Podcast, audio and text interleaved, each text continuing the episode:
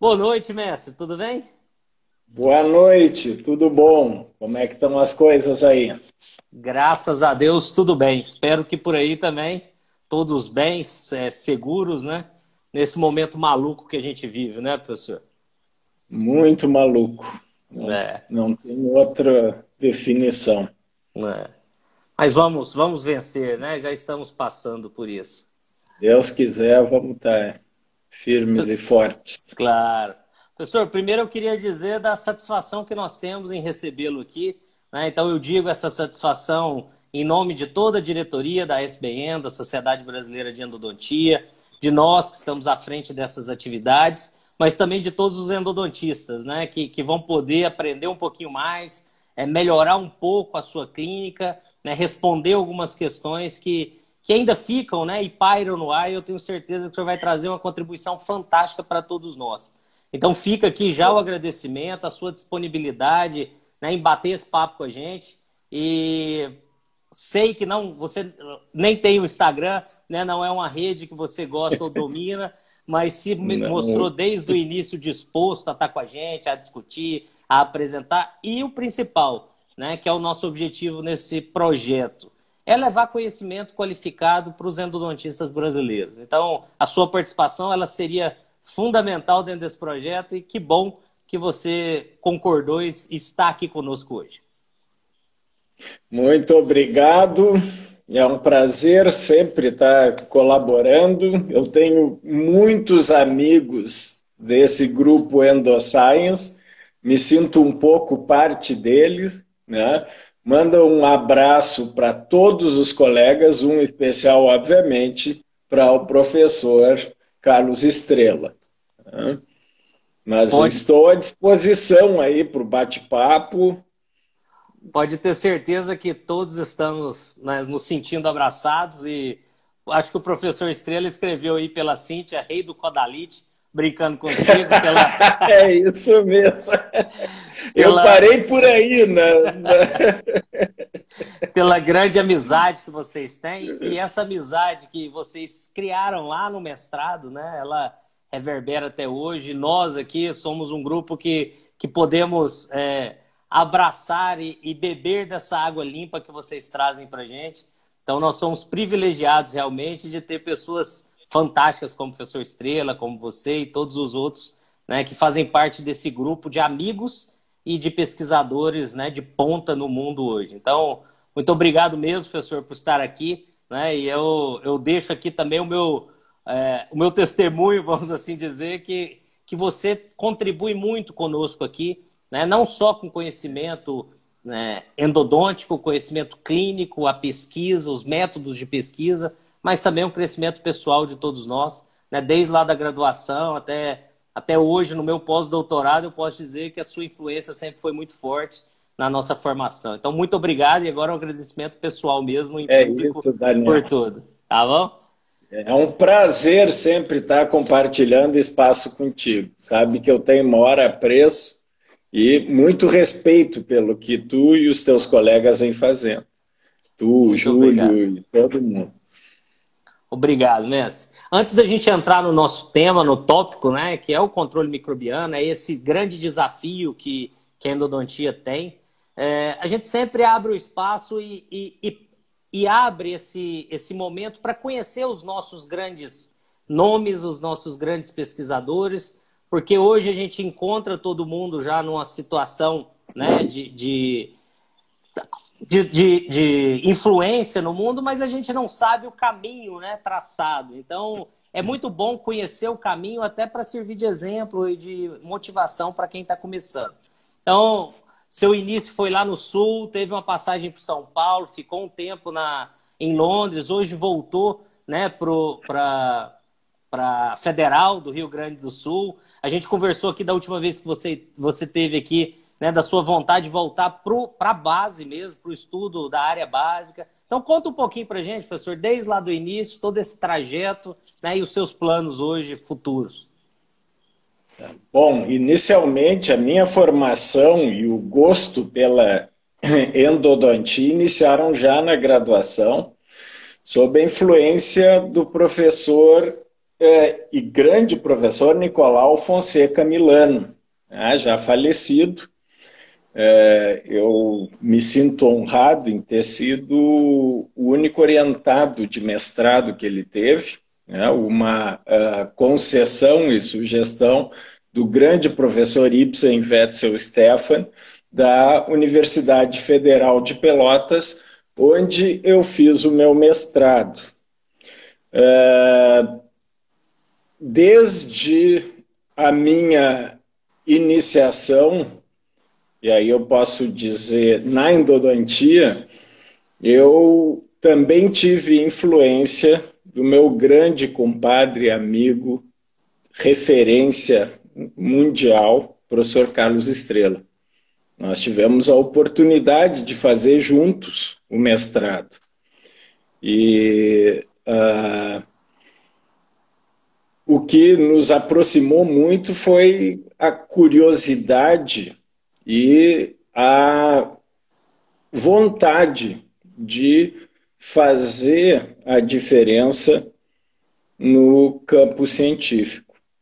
É, não foi fácil, ele brincou, até colocou rei do Codalite, né? na verdade, né, nós começamos realmente fazendo de maneira muito artesanal os nossos slides, o nosso material e também as pesquisas. Mas, é, felizmente, com o tempo, fomos amadurecendo. Ele foi fazer o, o doutorado na Universidade de São Paulo, fui um ano depois. E uh, após o doutorado, eu tive a oportunidade de ser professor de histologia na Universidade Federal do Rio Grande do Sul e de endodontia na PUC. Depois eh, entrei mais adiante na UBRA, onde criamos o curso de especialização, depois mestrado e doutorado em endodontia. Eh, tive a oportunidade também um pouco depois de criar a pós-graduação na URGS e também a área de endodontia na PUC, quando eu voltei da Inglaterra. Em 2005 a 2008, eu tive a oportunidade de dar aula na University College London, eh, por concurso, né, e uh, Tive a oportunidade de conhecer o professor Kishore Gulabivala e, mais especialmente, foi meu aluno, depois meu orientado de pós-graduação e depois grande parceiro de pesquisa, uma pessoa que tu conheces muito bem, Giampiero Rossi Fedeli, né? que foi aluno e depois professor na Eastman junto comigo. Depois é, trabalhamos juntos na Universidade de Warwick e depois ele foi para Adelaide para é, ser o professor responsável pela ENDA, é, em substituição a um grande professor que, especialicíssimo em reabsorções, que é o professor Jeffrey Hathersey. Então, é, é, essa caminhada me permitiu conhecer colegas, formar colegas e a, principalmente aprender. E eu aprendi demais foi com os meus orientados. Eu posso dizer que boa parte daquilo que eu aprendi e um pouco das minhas publicações tem a marca dos meus orientados. Foram eles que me fizeram pensar totalmente diferente em relação aos campos de conhecimento.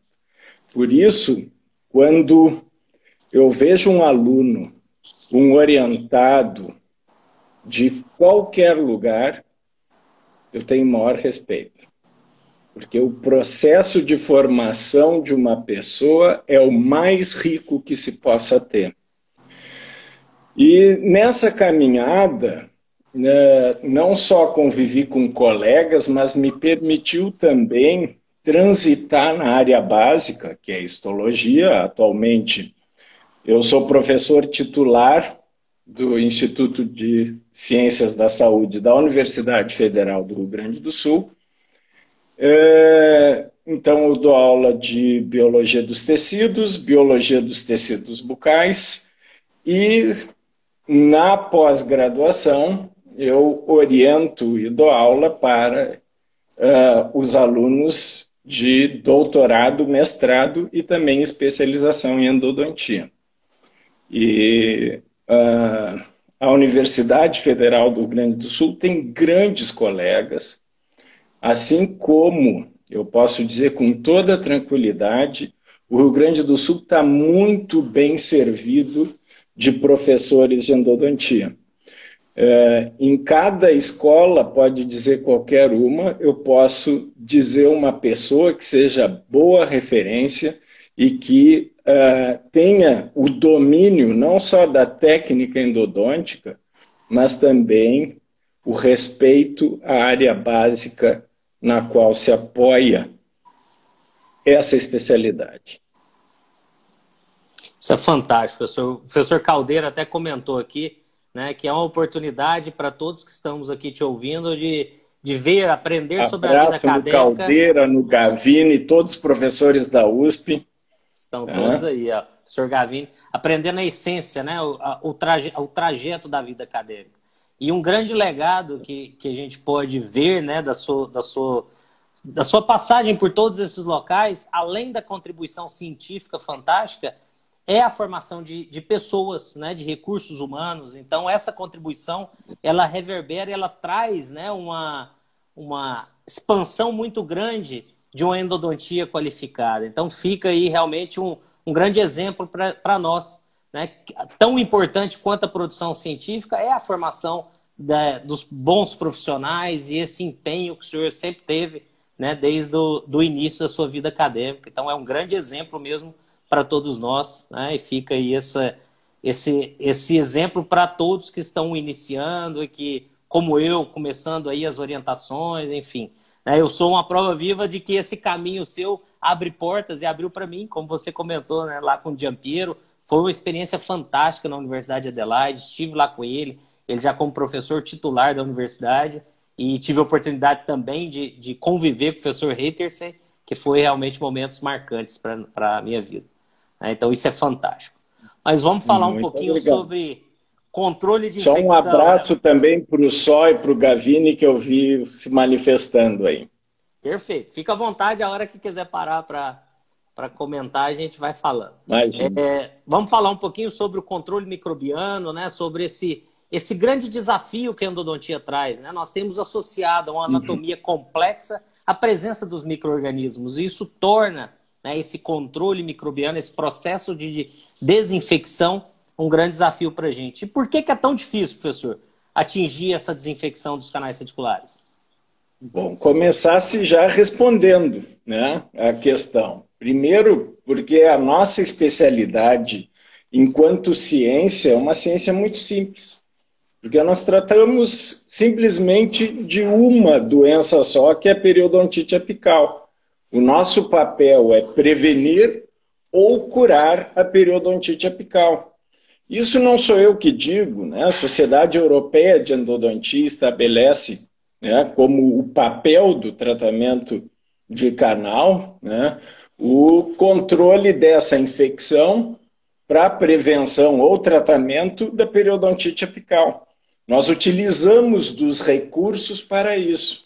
O que torna a nossa especialidade especial são duas coisas. É a dificuldade de obter esse processo que leva à eliminação do principal agente causal, que é o biofilme endodôntico. O biofilme endodôntico se instala em regiões muito inóspitas, onde o acesso é mais difícil. Radiograficamente, ele parece fácil. E por isso a endodontia tecnicista muitas vezes falha em ter resultados adequados porque não respeita o que é a nossa grande dificuldade. É a formação do biofilme em espaços extremamente inóspitos, sem acesso para o instrumento e também porque essas bactérias penetram no sistema de túbulos dentinários, podendo reocupar aquele espaço se o sistema de canais radiculares e sistema de túbulos dentinários não for adequadamente abordado. Então, para mim, a dificuldade está no entendimento que o processo de sanificação dos canais, ou seja, a eliminação da infecção endodôntica, é uma coisa que exige conhecimento, exige o uso adequado de substâncias para isso e, ao mesmo tempo, exige a dimensão tempo que hoje nós estamos perdendo. Nós temos que dar tempo para as medicações fazerem efeito, nós temos que dar tempo para soluções atuarem dentro desses sistemas que a gente está falando. E, de preferência, que esse componente, seja solução irrigadora, o que for utilizado, não produza danos aos tecidos circundantes. Perfeito. Então, eu é. acho que essa é a nossa dificuldade. Nosso grande desafio é esse. E entender a, a, os princípios básicos, ele se torna primordial. Né? É, é importante que o endodontista ele, ele saia dessa característica técnica, extremamente técnica, entenda sim os conceitos e principalmente essas relações né, teciduais, microbianas, para que você atinja maiores índices de sucesso. É muita prepotência nossa achar que um, um instrumento, que o instrumento é responsável por todo o processo de controle microbiano, de, de desinfecção, e é uma é, série de recursos. pode ver na, no perfil da maioria dos endodontistas, e isso não é uma crítica, é apenas uma constatação e não tem nada de errado nisso. Certo? Mas o principal símbolo que a gente vê é o instrumento endodôntico.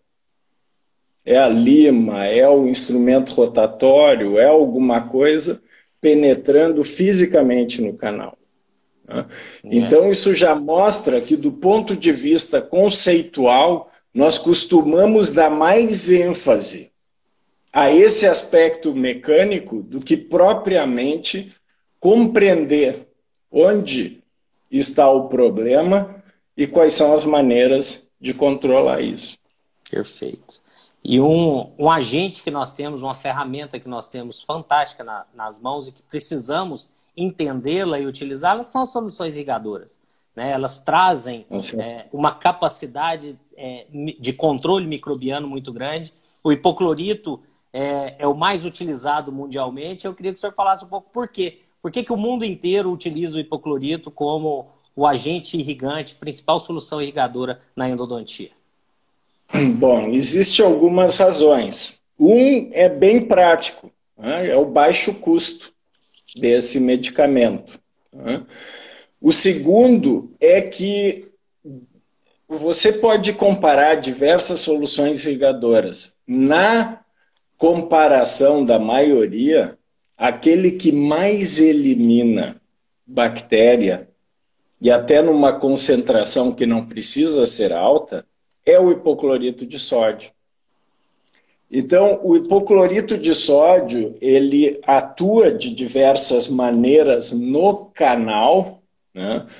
fazendo também a redução da tensão superficial, e além disso, ele é um material que permite associações.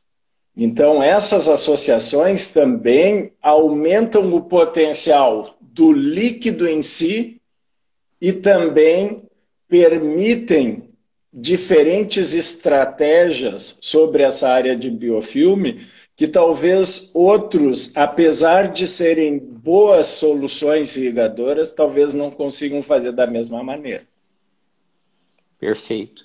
E o hipoclorito, né, ele tem as suas vantagens, mas ele tem contraindicações, professor? Quais são as contraindicações? Bom, primeiro que a, a injeção equivocada desse uh, líquido para a, a região periapical pode trazer uh, respostas teciduais intensas. Ele não é um material que seja bem tolerado pelos tecidos. Ele não tem, uh, além disso, quando utilizado, e hoje em dia a gente tem que aceitar que a maioria das pessoas utilizam, na maioria das suas atividades, a instrumentação mecânica, geralmente com níquel titânio. E a exposição por longo tempo ao hipoclorito provoca corrosão desse material. Certo? Então, uh, é, a gente sabe que diversos uh, uh, instrumentos são indicados para uso único. Mas nós sabemos também que muita gente não obedece essa orientação e reutiliza um instrumento. Então, se isso é uma realidade nas clínicas, nós temos que entender que o risco, no momento que se deixa o hipoclorito longo tempo com o instrumento, ele pode sofrer corrosão também. Então, uh, o hipoclorito tem uh, como principais uh, problemas o problema de corrosão em metais como um todo, e isso inclui os instrumentos endodônticos, e as respostas, reação tecidual que pode ser inadequada. Tem mais uma questão e isso o professor só está assistindo, nós participamos junto de um trabalho em que nós olhamos na ultraestrutura dentinária, através de microscopia eletrônica de transmissão, os efeitos no colágeno da dentina, e nós vimos que ele altera a ultraestrutura desse colágeno afilando e às vezes até removendo boa parte desse material. Então, a, a redução da resistência pelo uso continuado do hipoclorito e a alteração na ultraestrutura são aspectos de preocupação, que podem ser minimizados se você diminuir o tempo de exposição ao hipoclorito mas aí tem que compensar aumentando a efetividade dessa substância por outros elementos. Um exemplo é. Não, pode perguntar, Não, pode, depois eu Pode continuar, professor. Não, um exemplo é a utilização do hipoclorito de sódio com ultrassom que você aumenta a capacidade do hipoclorito de sódio e pode deixar ele menos tempo dentro do canal e aí os efeitos seriam menos deletérios. Excelente. A outra possibilidade é diminuir a concentração dele e aumentar o calor dele. Né? O aquecimento desse hipoclorito também aumenta a sua ação e aí você reduz o tempo de exposição. O pessoal perguntou em relação à concentração do hipoclorito. Qual seria a faixa ideal de concentração em que você tem aí o, o custo-benefício melhor? Entre 1% e 2%, né?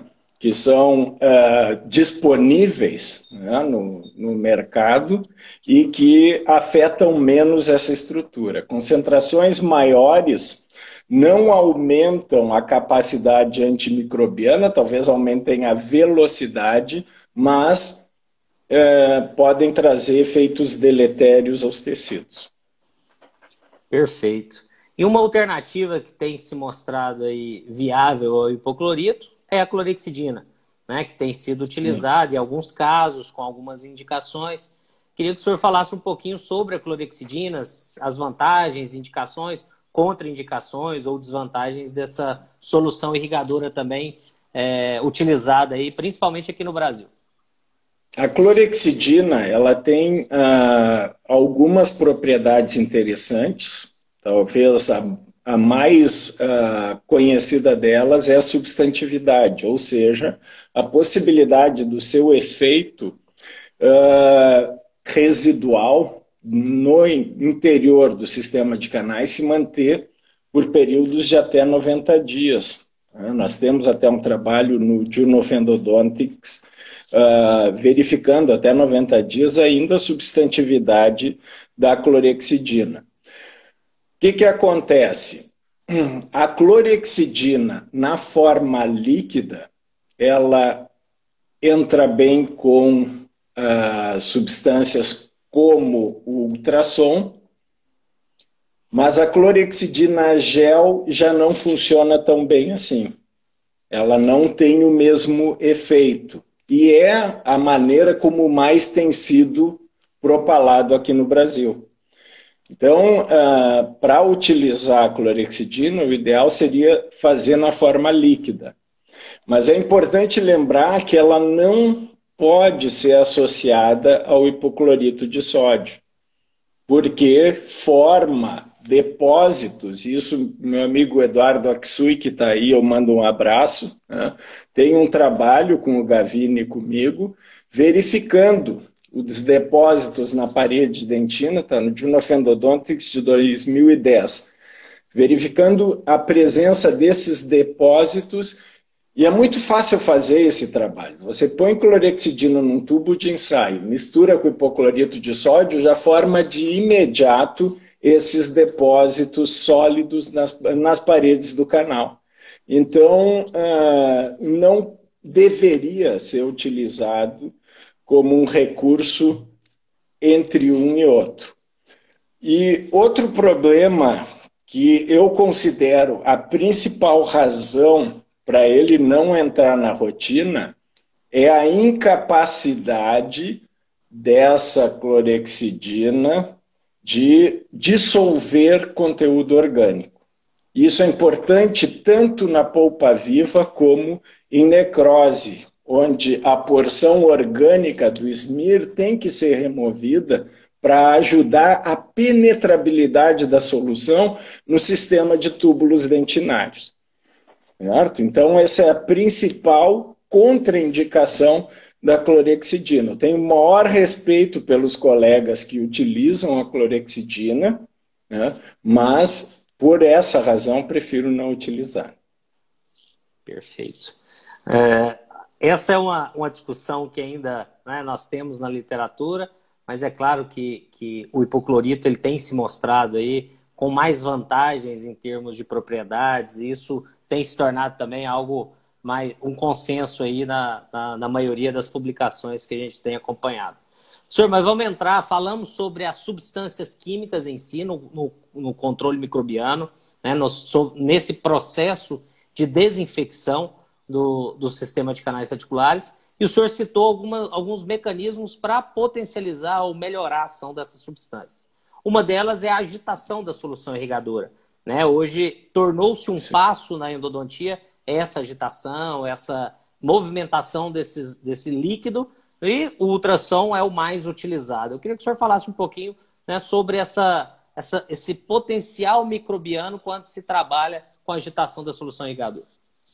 Perfeito. Eu acho que tem uma questão que é quando se está usando qualquer solução, ela tem que ser feita com movimento de vai e vem e constante troca, ou seja, a ação física da lavagem por si só é mais importante do que a substância em si.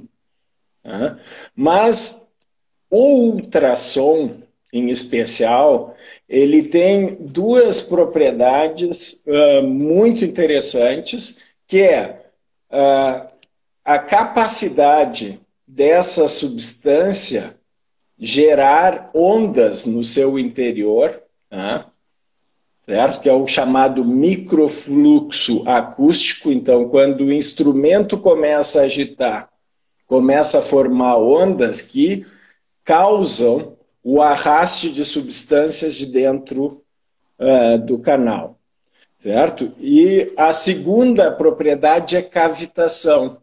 É a formação de bolhas de oxigênio que vão aumentando de tamanho, explodindo e criando microbolhas que vão expandindo. Isso oxigena o ambiente e libera aquelas espécies reativas ao oxigênio.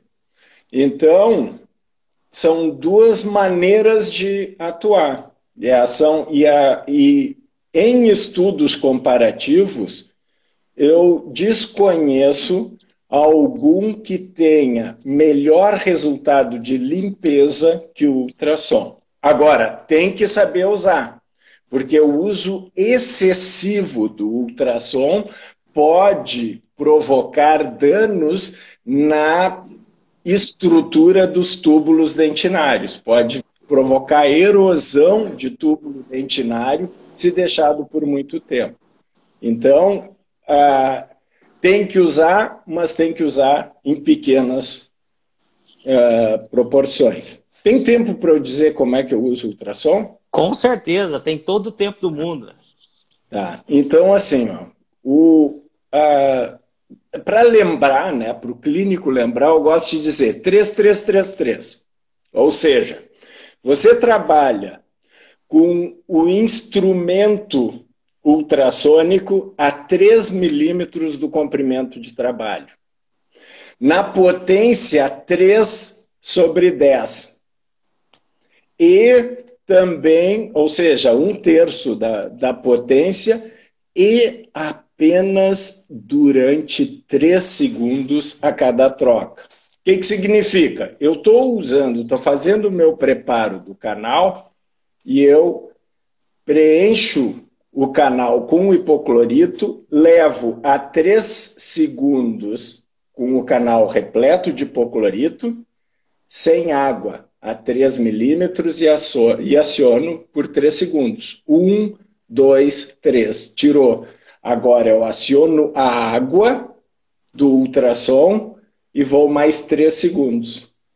Então, esses três segundos de ultrassom em contato com o hipoclorito aumenta a liberação de gás cloro e aquece esse hipoclorito, aumentando a sua efetividade nas bactérias. Aí eu lavo, eu tiro esse hipoclorito.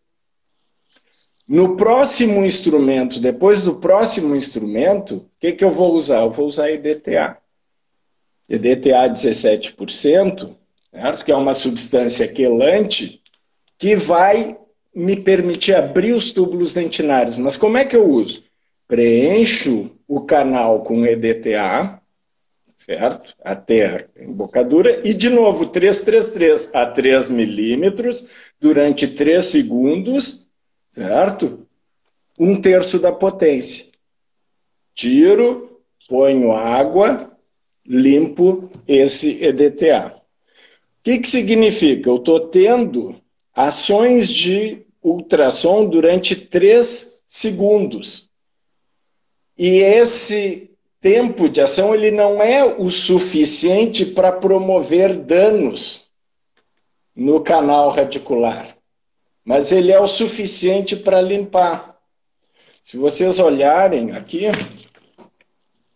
vocês estão vendo esses túbulos dentinários bem embaixo aqui? Sim, abaixa só um pouquinho o computador. Aí, dá para ver? Sim, dá para ver. Então, à esquerda de vocês, ou à direita, vocês têm os túbulos no longo eixo. Hum. Tá? E esses túbulos aqui, eles estão cheios de buraquinhos. São os canalículos dentinários que foram abertos. E agora olhem no corte aqui, na parede do canal, o túbulo dentinário isento de áreas de reabsorção. E os canais limpos, as paredes limpas do canal radicular. O que, que isso quer dizer? Que eu consegui um processo de sanificação uma limpeza adequada do sistema de canais radiculares, de túbulos dentinários, a tais pontos que os canalículos dentinários ficarão expostos dentro dos túbulos.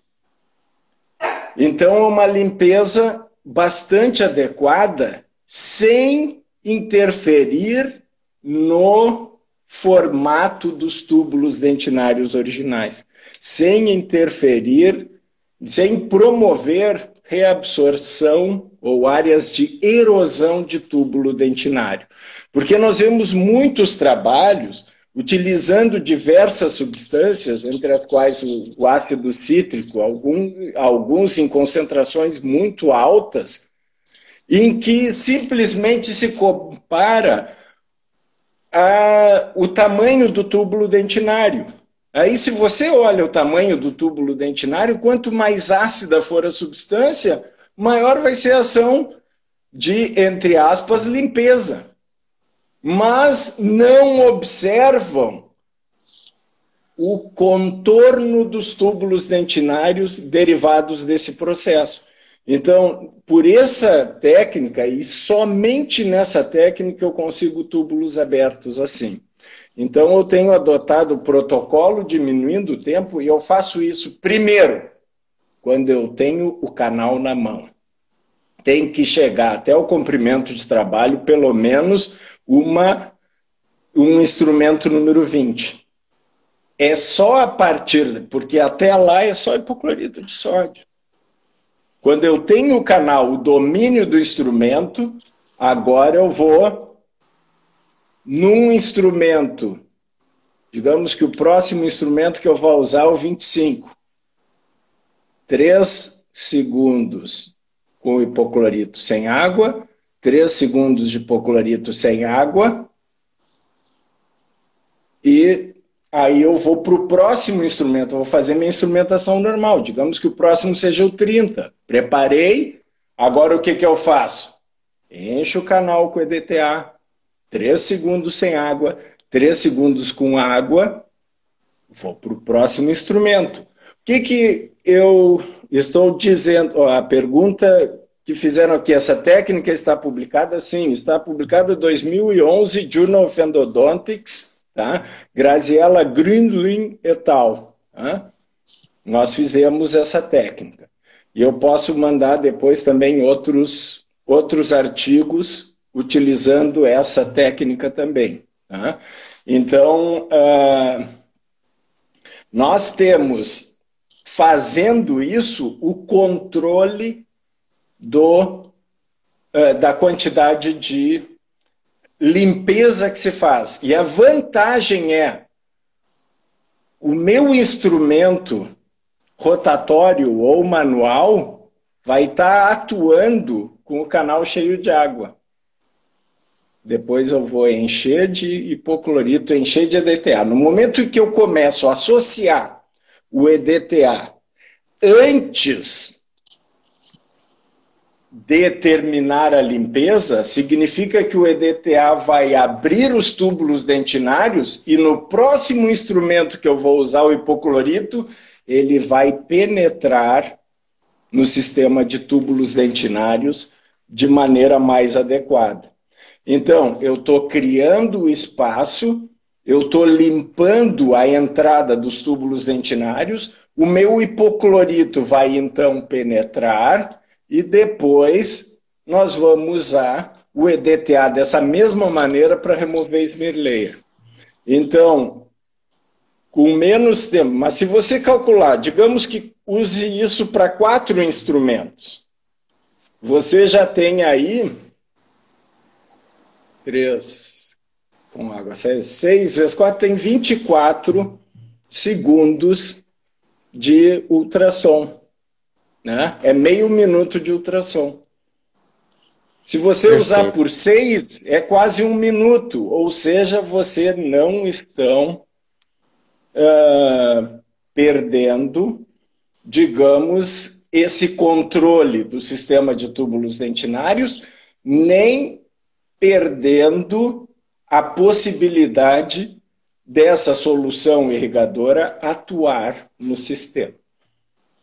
Esse é um protocolo bem interessante, porque o que se vê muito são os protocolos de, de agitação final. Né? Então, essa Exatamente. intercalar a instrumentação traz um ganho muito grande e, e, é um protocolo bem interessante. O Luiz, a Fernanda comentaram sobre as publicações. Né? Nós já recebemos, o, o senhor já me enviou quatro artigos. Se esse não tiver entre eles, nós vamos incluir Eu mando, também. Eu vou, eu vou mandar esse trabalho e vou mandar outros em que foi utilizado também dessa mesma maneira. Tá? Pelo menos, eu vou mandar pelo menos dois artigos Perfeito. onde essa técnica foi utilizada. Isso é excelente, porque nós agora temos um canal no Telegram, então quem não segue ainda pode seguir lá, que todos as, uh, esses esses bate-papos nossos, depois a gente coloca o conteúdo, o embasamento científico do que foi discutido aqui lá no Telegram. E quem entrar agora consegue ver, visualizar, ele é diferente do WhatsApp. Você visualiza tudo que está lá anexado e arquivado, então é bem legal, é uma forma de comunicação bem interessante. Então nós já vamos terminando a live, a gente já sobe, amanhã a gente complementa com esses novos artigos que o senhor citou aí, que então, são fantásticos. pegar eles aqui e Tranquilo. te mando Podem é. ficar bem tranquilos que não tem, não é invenção de moda, não.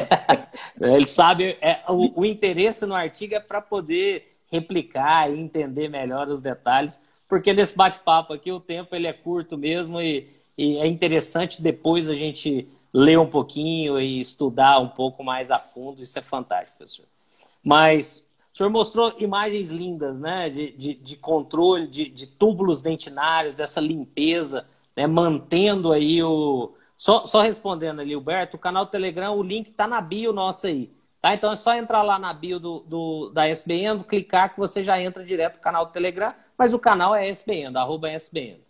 Mas é, clinicamente, muitas vezes nós temos dificuldades de determinar se há ou não um controle microbiano, se atingiu-se ou não uma desinfecção adequada desse sistema de canais reticulares.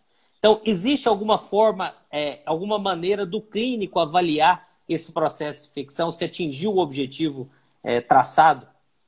Sim, no, uh, nós estamos utilizando agora e já convido vocês para verem a apresentação que farei na SBEndo sobre a bioluminescência, né? que é uma possibilidade, utilizando né, a luz ultravioleta né, com óculos especiais, nós conseguimos verificar a presença ou não do biofilme. E utilizando fluoróforos, aumenta ainda essa capacidade de visualização. Quem primeiro fez isso na endodontia foi Francesco Manotti, né? mas utilizou in vitro. Agora, com esse dispositivo que foi criado pelo professor Liv Steyer, que com quem eu tenho colaborado muito, certo? Você consegue utilizar os óculos que são customizados para o seu aumento, lentes de três vezes de aumento e com a emissão de luz ultravioleta diretamente dos óculos. Então você tem magnificação e observação dentro do canal desses uh, sistemas. Então uh, é uma das maneiras de se verificar. Uh, eu acredito que toda forma de magnificação ajuda. Uh, mas uh, você tendo elementos que aumentem esse potencial, e por que, que nós vemos ali? Porque quando você emite a, a luz ultravioleta dentro do canal, Existem subprodutos da bactérias que são chamadas porfirinas. E essas, elas brilham em vermelho num espectro próximo a 400, que é o espectro ultravioleta.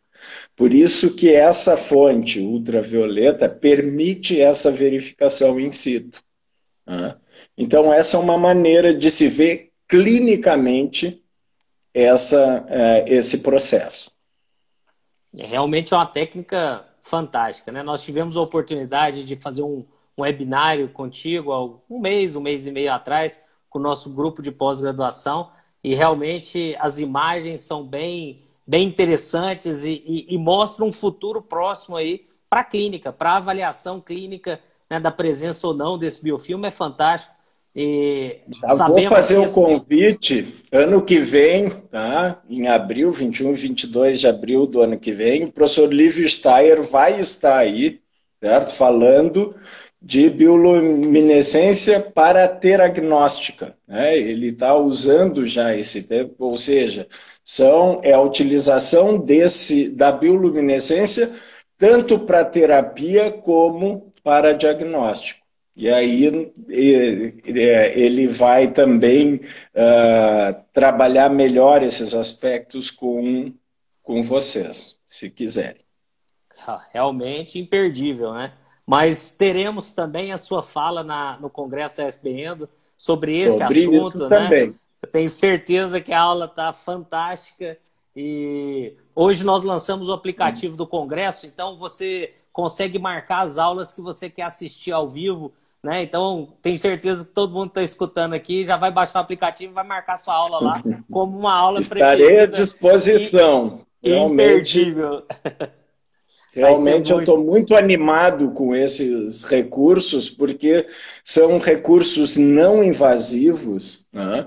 e que permitem a, a, adoção de estratégias de sanificação uh, ao mesmo tempo que não são agressivas, elas, elas trabalham diretamente naquilo que é o nosso problema, que é o biofilme endodôntico. Perfeito. É, avançando um pouquinho nesse bate-papo nosso, professor, um, um dos tão, tão difícil ou um desafio tão grande que nós temos na clínica quanto realizar o processo de desinfecção é evitar a reinfecção. Né? Então, são tão difícil ou tão né, desafiador quanto realizar um processo adequado é evitar essa reinfecção.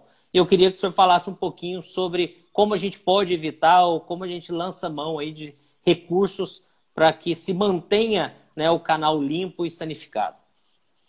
Bom, primeira situação é que o procedimento endodôntico é talvez o único procedimento cirúrgico, e a gente tem que chamar o tratamento como uma microcirurgia, né, em que você pode parar e aumentar esse potencial. Então, uma das maneiras que você tem de garantir isso é revisitar o canal. Certo? Mas isso não significa fazer de qualquer jeito na primeira consulta, porque a primeira consulta é a mais importante para interromper o biofilme. E se você fizer de maneira inadequada a primeira consulta, você deixa uma população de bactérias mais resistentes que podem que sobrevivem, ficam em estágio de dormência por longo tempo, como por exemplo o Enterococcus fecalis. Então, a primeira consulta você tem que fazer uma grande sanificação dos canais. Mas você aumenta a capacidade de atuar sobre esse sistema de maneira adequada utilizando medicação intracanal. E uma dessas é, obviamente, o hidróxido de cálcio. O hidróxido de cálcio, ele tem suas propriedades em si.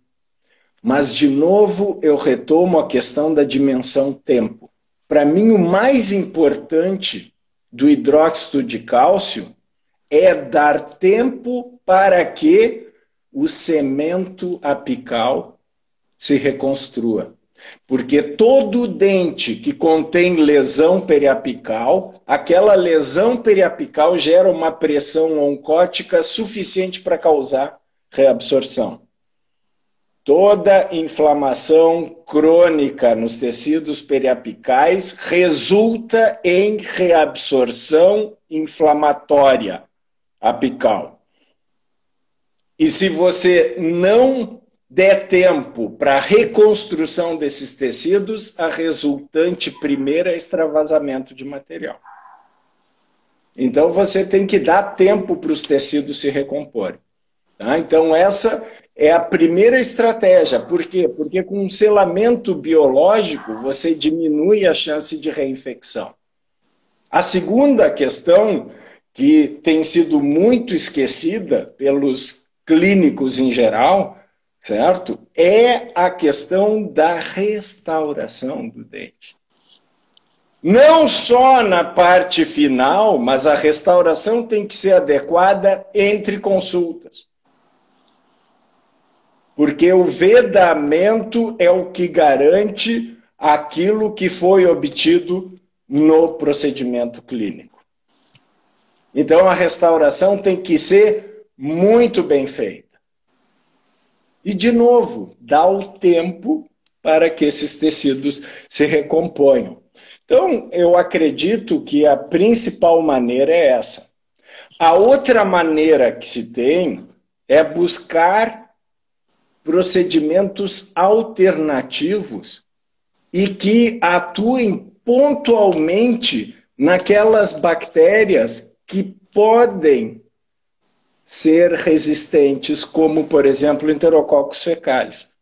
E aí, uma das maneiras é a utilização de bacteriófagos, sobre os quais também vou falar né, nessa live. O que, que o bacteriófago faz? O bacteriófago é um tipo de vírus que ataca células bacterianas. Ou seja, ele injeta o seu DNA dentro do plasmídio bacteriano, este replica e nós temos a formação de vários bacteriófagos dentro da bactéria até que rompa. E esses bacteriófagos são liberados e vão chegar em outras bactérias.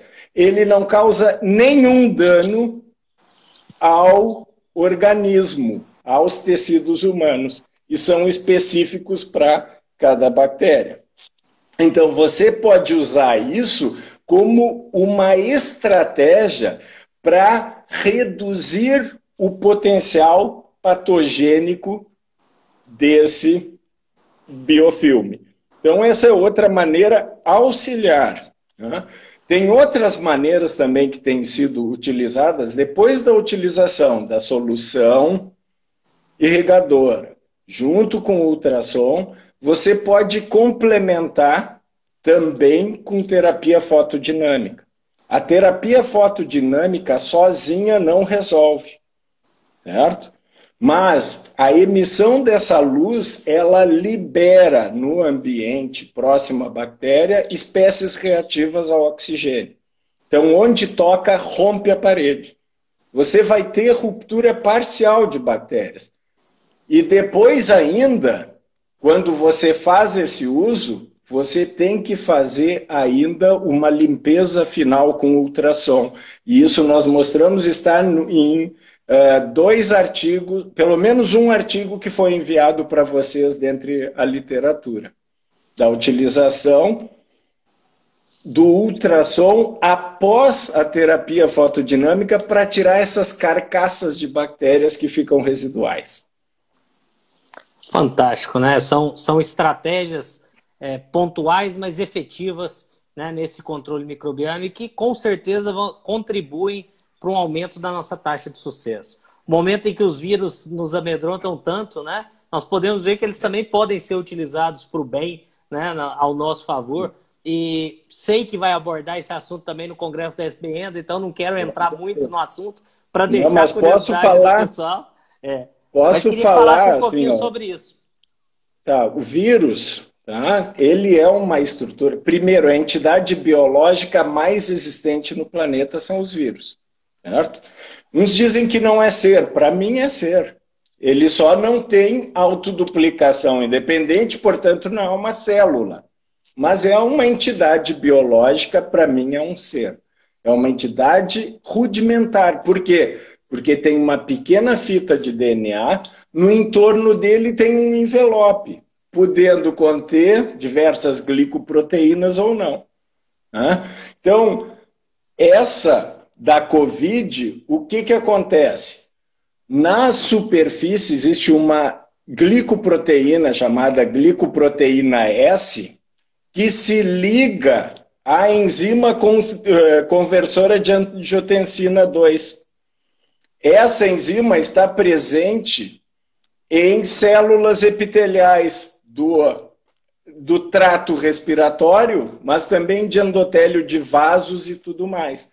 Por isso que a capacidade de invasão da Covid é muito grande, porque atua por essa via. No momento em que entra, as células do sistema imune reconhecem essa presença e os macrófagos locais liber, fazem o que é chamada de tempestade de citocinas. Liberam inúmeras citocinas que ativam o sistema de defesa em vários frontes, às vezes de uma maneira desordenada, fazendo com que haja essas respostas inflamatórias intensas que podem levar inclusive à morte. Então, esse é o vírus do mal, Agora, o vírus do bem, o bacteriófago, ele já é uma estrutura diferente, ele é chamado caldoviralis. Além dessa estrutura, como do coronavírus, ele tem uma progressão, né, uma espécie de cauda e uma placa onde essa placa vai se ligar na superfície da bactéria e aí a, ocorre a injeção do uh, de, dessa proteína para dentro da bactéria, causando aquele efeito que eu havia falado. E esses bacteriófagos, eles têm que ser isolados. Eles estão no ambiente, você isola os tipos e, de, e você coloca, de, uma vez isolados, num banco de bacteriófagos. Então, ah, ela é também uma alternativa a esses chamados superbugs, essas bactérias resistentes ao antibióticos. E hoje nós sabemos que só nos Estados Unidos, cerca de 2 milhões e meio de pessoas sofrem de infecções resistentes pelos superbugs. E além disso, e além disso, mais de 20 mil morrem por ano só nos Estados Unidos. Então, a utilização de bacteriófagos para essas bactérias específicas resistentes tem sido o melhor tratamento. Tanto que universidades como a University of California em San Diego, ele já tem uma estrutura para trabalhar só com bacteriófagos. Sensacional, mestre. Nós estamos entrando nos últimos 40 segundos, então vou ser bem breve. Queria agradecer muito a sua presença aqui para te deixar um tempinho aí para finalizar. Tem 30 segundos aí, porque ela, ela fecha em um minuto. Além de agradecer né, a amizade de vocês e uh, a maneira carinhosa como eu fui recebido por, por esse grupo, eu gostaria de me colocar à disposição quando vocês quiserem. Meu e-mail é poli.figueiredo.outlook.com. Um grande abraço a todos. Nos vemos